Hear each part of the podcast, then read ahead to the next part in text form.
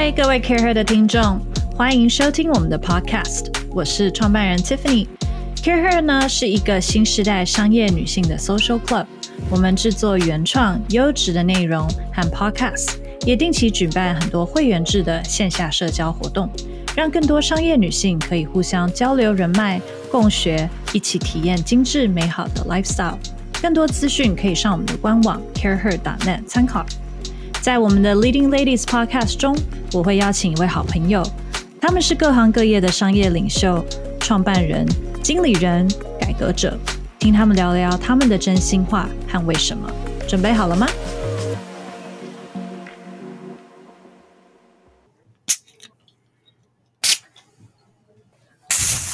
等一下，我要拍 Story，太好笑了，是我们太无聊了。嗨，各位 CAREhER 的听众，大家好，欢迎回到 Leading Ladies 的单元，我是创办人 Tiffany。刚才我们有一个有趣的事情发生，就是呢，大家不知道有没有听到开瓶的声音，就是感觉有很多很多气泡。因为我们今天邀请到的两位来宾呢，他们是两位女性创办人，他们创办了一个，应该说我之前在加州非常喜欢的一种饮品。那这个饮品呢，照理说好像很养生了。那很多的酵素在里面，然后通常呢又是很酷的一个造型跟口味，叫做康普茶 （Kombucha）。那这两位呢，就是最近呢非常红，在台湾有不少的店都可以找到他们的产品。Zesty 的两位创办人 Cindy 跟 Sharon，让我们来欢迎两位。Hello，大家好，我是 Sharon。Hello，大家好，我是 Cindy。谢谢 Tiffany 邀请我们。谢谢你们来。刚才 Cindy 开那个你的空铺茶的时候，那个气势非常的专业。对，因为我们是专业的开瓶师。开瓶师。好，我们先请两位跟我们介绍。一定很多人问过你们这个问题，讲过很多次了。但是，请告诉我们什么是康普茶？康普茶其实。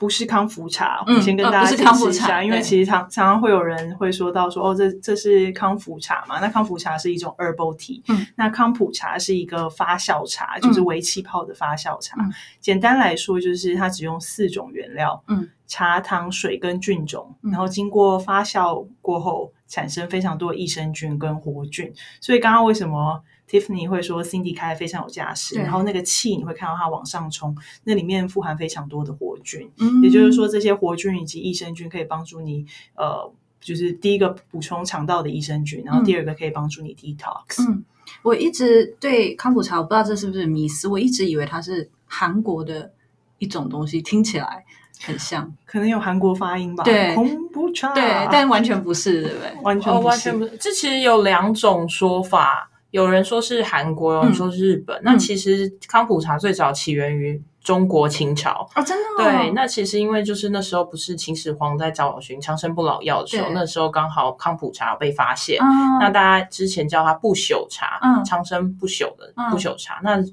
古人认为它可以强身健体，嗯，所以所以嗯。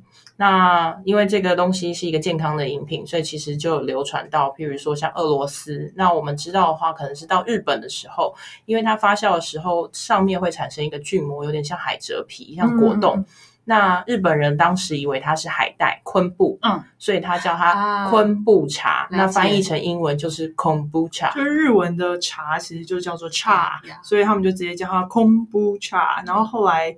到欧美的时候，他们就直接把这个翻译叫 kombucha，对，然后现在就国际认证中文的名字就。再翻译从外国再翻译回来就叫康普茶，嗯、所以很多人说这个是你们自己创立的，这个叫康普茶，还是说品牌名称就叫 Zesty 康普茶？嗯、那其实不是，就是因为有这样的一个历史缘由的原因。它真的是一款历史悠久的饮料，对，而且它是源自于中国。嗯、天哪，那我刚刚有听到关键字不朽，意思说它有抗老的作用吗？呃，其实有，因为它是用茶去发酵，嗯、我们是用呃有机的蜜香红茶去发酵。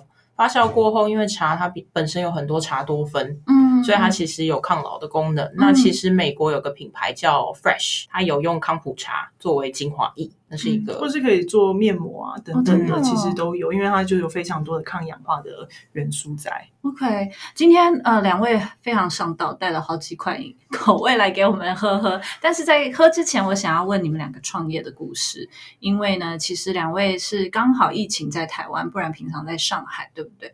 所以可以跟我们先分享一下两个两位怎么认识的嘛？怎么会想要开始创业这件事情？嗯，其实我们认识大概十多年了。嗯、那我们是在上海，我是我第一份工作的时候在上海认识 Cindy。那我们都是那时候进去食品业做一个中间干部。嗯，然后后来到现在十年了，也大概四五年之后，就只有我们两个在上海了，还没有对食品业灰心。我是没有对食品业灰心，哦、但 Cindy 就。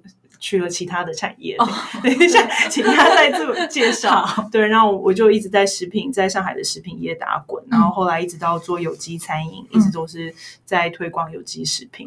然后后来决定要自己创立自己的品牌，那上海也只剩下 Cindy 了，所以我就就问问看，说他有没有机会可以跟我一起。就是创立这个品牌，然后 Cindy 没有别的选择，是不是？在上海，他人生有非常多。Oh, OK，呃，食品业做完，其实我就跳脱食品业，嗯、所以其实正确说起来，我不算是业内人士。嗯、那我之前最近的一份工作，其实我 MBA 在上海念完 MBA 之后，我就在 Apple 工作。嗯，那我所以一直在 Apple 的工厂啊，supply chain 做了一段时间。嗯、那也是因为契机吧，就 Sharon 那时候就一直有他。其实我一开始认识他的时候，他就有创业的念头。嗯，我那时候就觉得说，哎，怎么会有人这么年轻，然后就想创业？嗯、然后他其实看着他，就因为我们认识很久，嗯、所以我们看着他，他其实就是一步一步走，都是朝着他自己想要创业的目标。前进，他在哭了，他感动了，我也快哭了。那所以我就觉得说，他是一个很有毅力，然后有目标性的人。那那时候我们就后来其实前期我们就一直在讨论说，我们是不是可以做一些不一样的事情。嗯、那创业，然后康普茶才正式的到台面上来。嗯嗯，所以你们两个决定了彼此当彼此的创业伙伴，那就只有两位共同创办人，嗯，对不对？是。那为什么选择康普茶这个题目？很酷哎、欸，嗯，对，就像 Cindy 讲的，就是之前我一直都呃有想要创业的念头，那其实一直都在做有机餐饮。然后后来我去纽约念了一个呃类似大家称作叫呃 Food and Beverage 的 MBA，、嗯、在纽约念，那它其实就是一个创业的课程。嗯、那大概短短时间一年，然后在最后的时候有点类似像 Shark Tank，然后你就可以看 pitch，然后看学校要不要投资你，或者有其他的就 investor 要不要投资你。那我就在那个时候的时候，在纽约接触到康普茶，因为其实在国外那一段时间，几年前其实就已经开始流传。那就有同学问我说：“哎，你这么喜欢 healthy concept，那你要不要呃试喝看看这饮料？”那我就想说好，那我就试喝。第一口喝到的时候。我其实心里想说，这是什么？嗯、完全，我想喝过 Kombucha 的人就很难能够解释说这个是什么样的东西。那我我我就喝了，然后后来就开始做一些 research，然后就到 Whole Foods 其实都可以买得到。然后我们就我就开始天天买，然后后来很贵耶。对，其实蛮贵的。因为我的第一个康普茶经验也是在 Whole Foods，那时候在加州念书的时候，然后韩国同学大力推广，所以我有这个。Myth 以为是因为韩国人很重视养生，而且他们很喜欢对皮肤好的东西，而且他们很骄傲。他说：“你没有喝过康普茶吗？”是是是是，你是亚洲人，怎么没喝过康普茶？然后我就觉得哇，那一瓶真的不便宜。对，一嗯，对，就有有价钱比较贵，以及价钱比较便宜。然后后来反正我我每一个品牌都试验。然后那时候 Cindy 在 Apple 工作的时候，有机会来上海，哎，有机会来纽约出差。然后出差我就会说：“哎，要不要喝喝看这个东西？”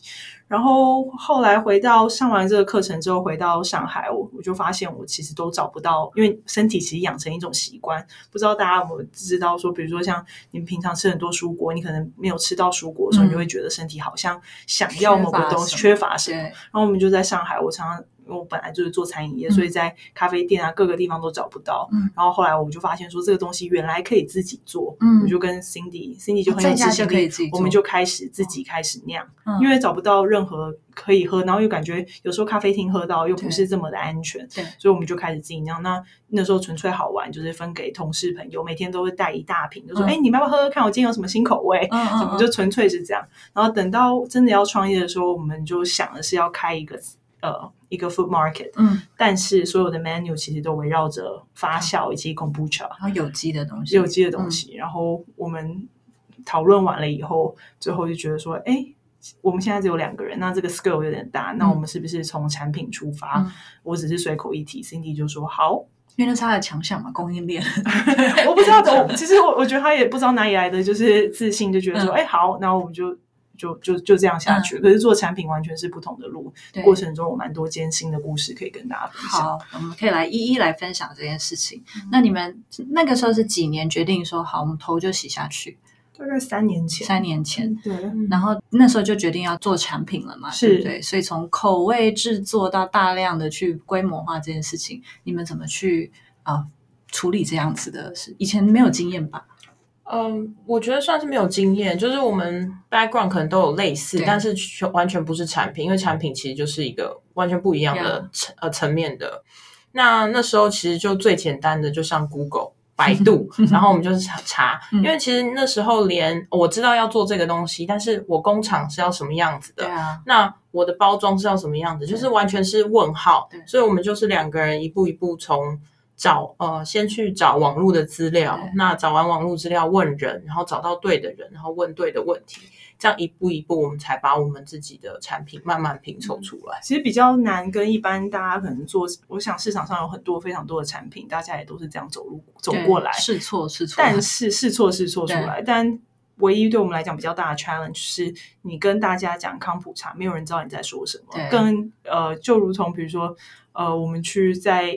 我们在上海找了任何一家工厂，讲了康普茶，讲了红茶菌，大家可能会有印象，说爷爷奶奶曾经酿过，在家里面酿过，嗯、因为其实中国也流行一段时间。然后，但是大家也没有没有一个真正的人可以告诉你怎么样做，所以最后。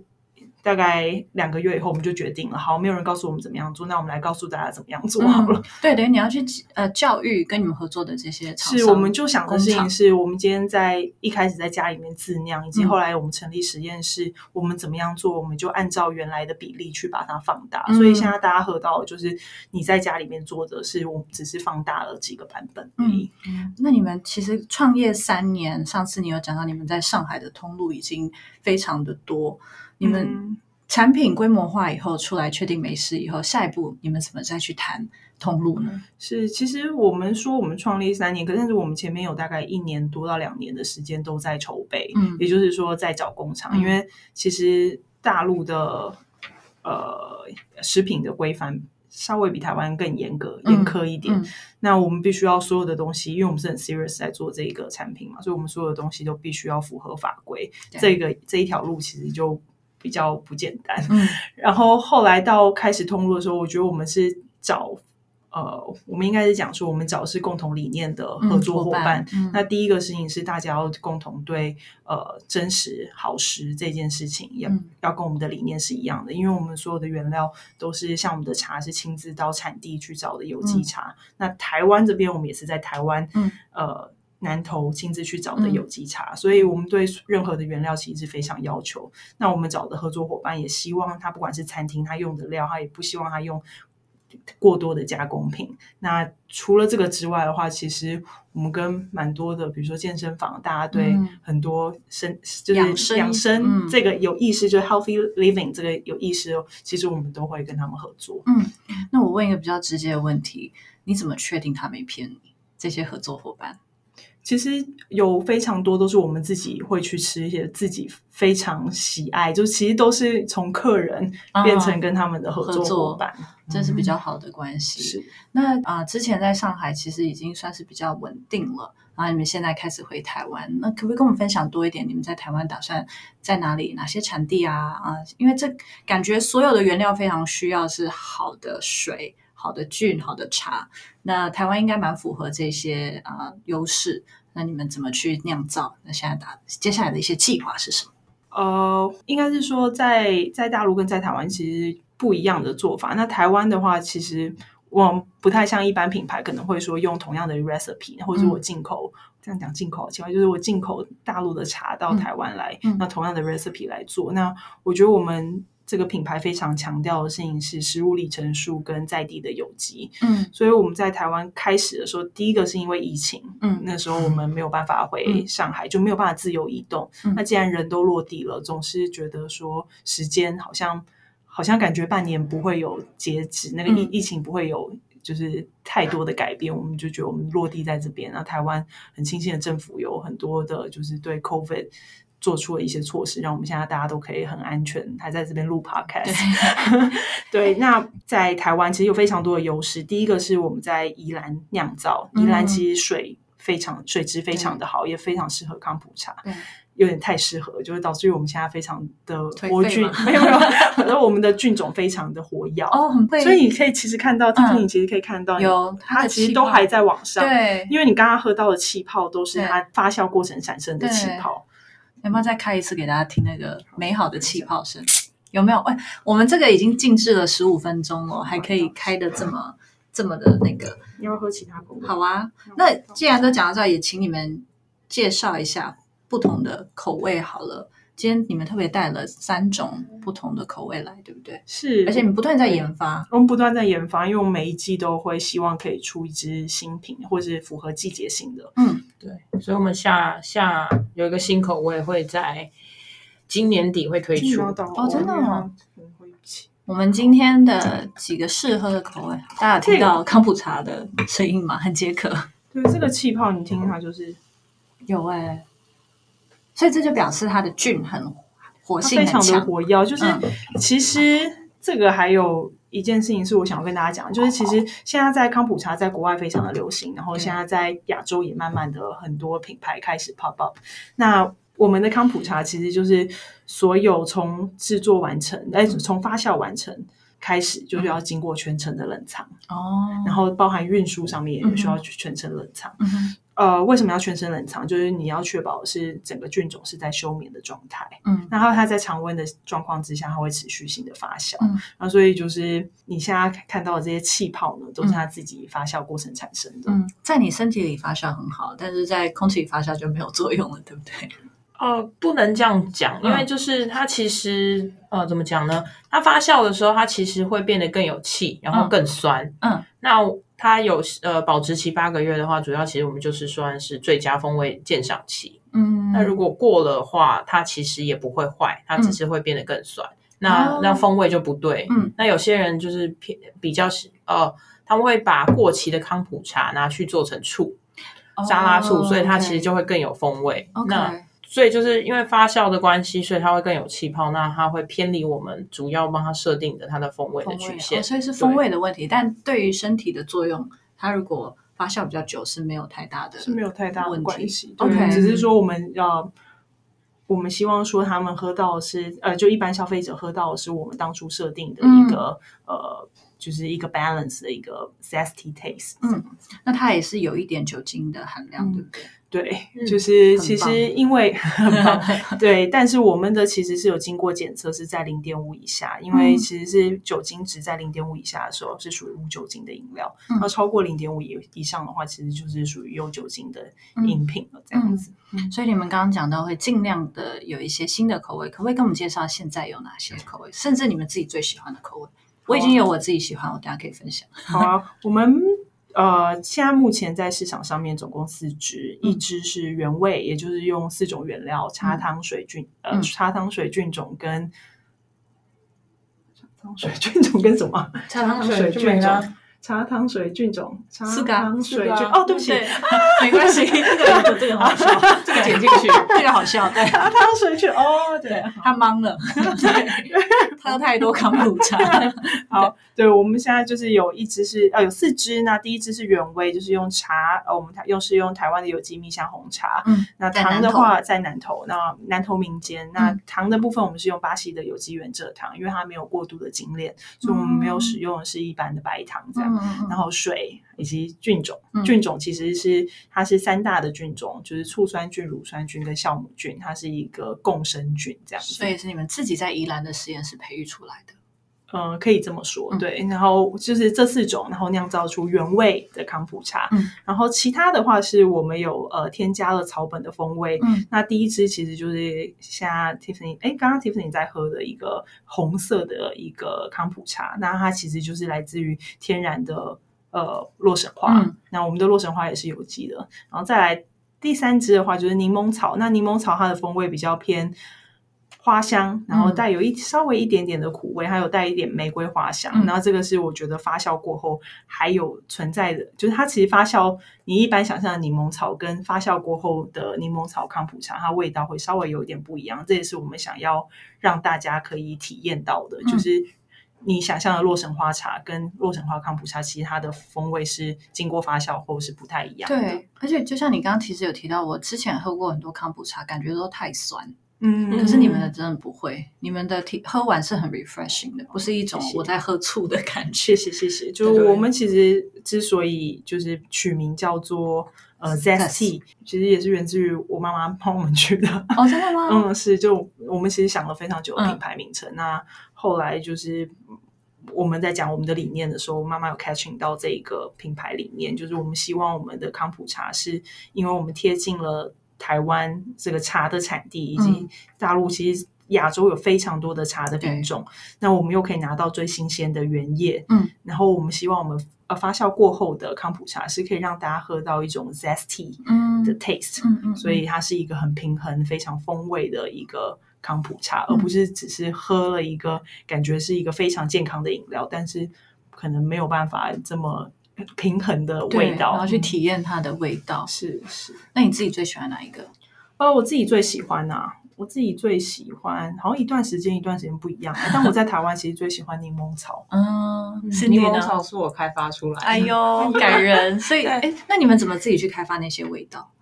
其实呃，我们品牌还有另外一个理念，是我们希望用草本，嗯，因为我们觉得草本发酵过后，它会有个反差，嗯、那会是让大家会觉得说，哇，意想不到。嗯，那其实康普茶它可以用很多种风味，呃，草本一种，或是水果，嗯，那水果的话就比较讨喜，那它也比较甜，嗯，但是我们会觉得它有点盖掉康普茶的味道，嗯、它就会觉得很像水果汽水的感觉，那。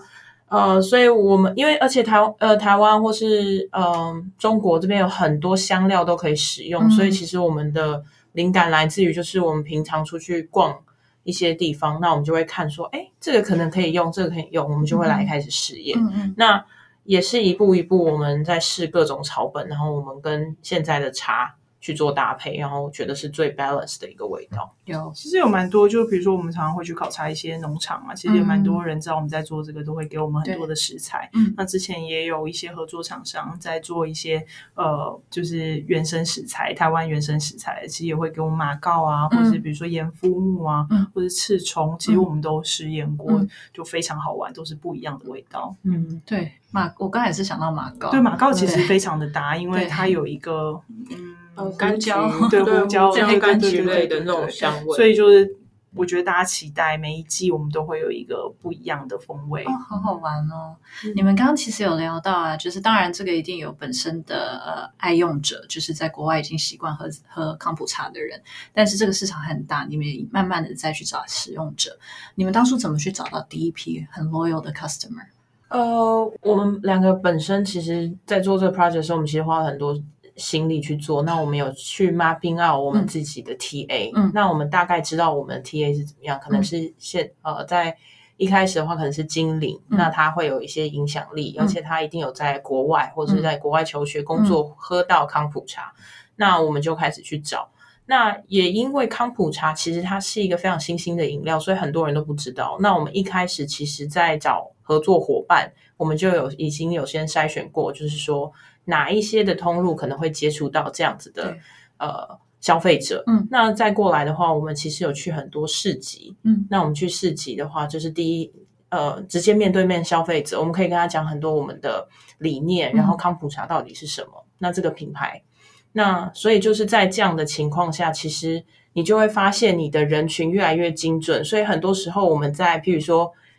A 市集遇到的人，他可能在 B 店有喝到我们的饮料，然后在 C 的地方又出现，所以我们就会知道说，在三个月之后，你就会发现有人会冲到你的前面说：“我好喜欢康普茶，我、哦、喜欢你们的康普茶。”然后你就知道说，你这个几个月的一些 strategy，对累积你是对的，嗯、你你成功的找到了这一群而且是 loyal 的 customer 的感觉。就我们跟传统的一些饮料品牌或者是食品品牌的的方式比较不一样。那一方面就是我们不是算一个非常大的公司，Yeah. 那我们用的比较多，其实都是比较软性的一个宣传方式，就包含 Cindy 刚刚讲到的是在市集上面。嗯、一方面，其实我觉得我们呃做康普茶不只是这个产品，其实有另外一方面是很多人会想要知道这样的故事。那呃，我们其实也是创立这个品牌，不只是想要做这个产品。其实我们也很希望的事情是，如果就是如果你有梦想的话，如果你可以，就我们如果可以真的可以玩出什么样的花样，嗯、我想想要创业的人应该也可以，嗯、可以可以再去想想说，是不是他可以也可以往这个方向，嗯、不是鼓励大家来创业，嗯、而是。我觉得，如果我们真的能够走出某一某一片天的话，嗯、我觉得很多人也可以。其实，我们做这个途中，有好多人因为我们，然后就是说，哎，我也去创业了，我辞掉我的工作。嗯、然后有蛮多人是这样，嗯、或是看到这样子的故事，是可以可以继续往前面前进的。所以，我们一方面是在市集上面，然后一方面我们的伙伴也非常的帮忙。那台湾的话比较特别。是我们所有的通路里面有比较特别，就是我们在鸟屋书店可以买到我们的康普茶。嗯、那鸟屋书店其实本身就是一个呃，大家向往一些新的或者比较美好的生活方式，会去那边找的呃找东西嘛，或者你想要送礼啊或者什么。对那我们一开始其实呃接触到他们日本总部，那呃应该是说他其实没有贩售过任何的饮料哦。对，那我们在那边其实你可以看到，我们有陈列了我们一个冰箱。嗯、那现在目前也都还不错，也有很多人因为这样子认识了康普茶。嗯，而且我会认识也是因为你们跟我们的一个 Perk Partners Heritage 啊、呃、Bakery 在汉口街也是有一些，因为其实这跟美式的糕点也非常的大。那所以我觉得你们刚刚讲到的就是我还蛮有兴趣，就是当当初我们说到你们怎么找到了使用者，甚至你们的社群也慢慢的再去建立，然后是非常稳定的。一个 engaging 的社群，然后其实讲到创业，我觉得你们两个也不是只有冲动哎，因为你们、嗯、你光是筹备起一年。嗯，筹备期大概一到两年的时间，对对。然后你又要去拿证照，对不对？要通过各种法规。然后你在台湾要去酿造，也是又是要找。台湾等于像是另外一个篇章，应该是说，其实台湾也比较 lucky 了，有大陆过去的经验，但是完全是不一样的事情。对啊，你要重新来一次。是是是是。哇，所以这这蛮棒的，可以去。蛮棒的。对啊，我觉得我觉得没有，我觉得这是一个很好的呃 fact。呃，应该说一个 behind the scene 的 truth telling，因为大家可能都会觉得啊，有梦想我也要来是去创业，但是其实后面的一些准备其实还蛮多的。是，其实台湾这个 project 没有没有原来没有想要在今年发生，嗯、其实我们也希望说大陆再更稳定一点，因为事实上我们真正 launch 我们的产品其实是去年七月而已。哦哇，wow、对，所以其实才过半年我们就被卡在台湾，嗯、所以其实说我们。嗯，稳定，我觉得是还蛮稳定，因为因为其实我们有跟蛮多的呃，比如说我们在上海有跟超市，它是一个奥迪的超市，嗯、像呃德国超市，嗯、那那边也有十几家店，那我们有跟 W Hotel，嗯、那其实那个用量都还算蛮大的，但是呃说实在，其实我们还是原来是想说这个可能在台湾的是过两年之后，等到所有都稳定，我们才来、嗯、才在台湾，嗯，那。就是 机会也是给对啊，机会是给准备好的人嘛，所以刚好这个时间，所以对我们来讲，其实算是创了两次业，真的对啊。那重新再认识，我们有过去十年都在呃上海上班那。现在在台湾，其实我们真的是重新开始。那我觉得也很谢谢有很非常多的合作伙伴，嗯、然后以及朋友都会帮忙一起去推广。我觉得就刚刚好。嗯，最后问一下，你们刚刚提到在上海花很多时间，然后现在回来台湾，得重新适应台湾的文化跟工作，有没有什么 noticeable 的一个 culture 的不同？呃，其实有蛮多的，嗯、因为我觉得很很妙的是我们。算台湾人，那但是我出中间有出国念书，在美国念书，嗯、然后在上海工作，所以基本上我人生三分之一都在不一样的地方。然后再回来台湾的话，我会觉得蛮有受到文化的冲击，嗯、像是嗯，像是怎么讲？好好说，太大家比较不不狼性吗？会吗？呃，我觉得台湾其实是算是一个非常大家工作起来，它是一个让人非常舒适的、温和的、温和的地方。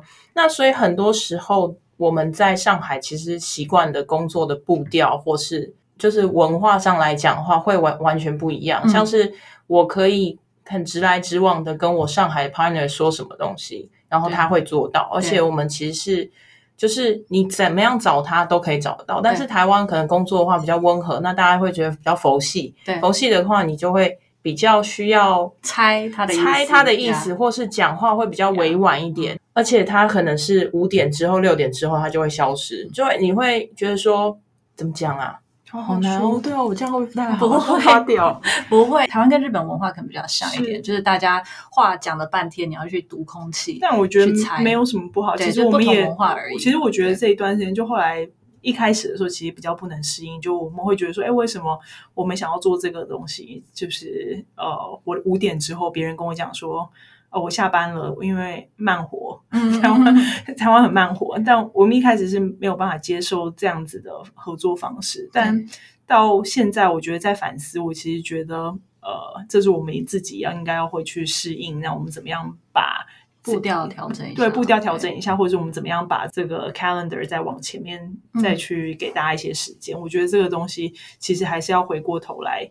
自己去适应这个过程，嗯嗯、只是说这个确实有比较不一样，因为呃，上海其实非常的竞争，那大家都还在发展期，那你二十四小时要找到人，这都是没有问题的。嗯、但台湾就比较不一样，对，嗯、我觉得市场不太一样，文化也不太一样，是但那是非常有趣的。对，对，我们今天很谢谢 Sharon 跟 Cindy 一起来跟我们分享这么多他们创业故事以及不同的口味。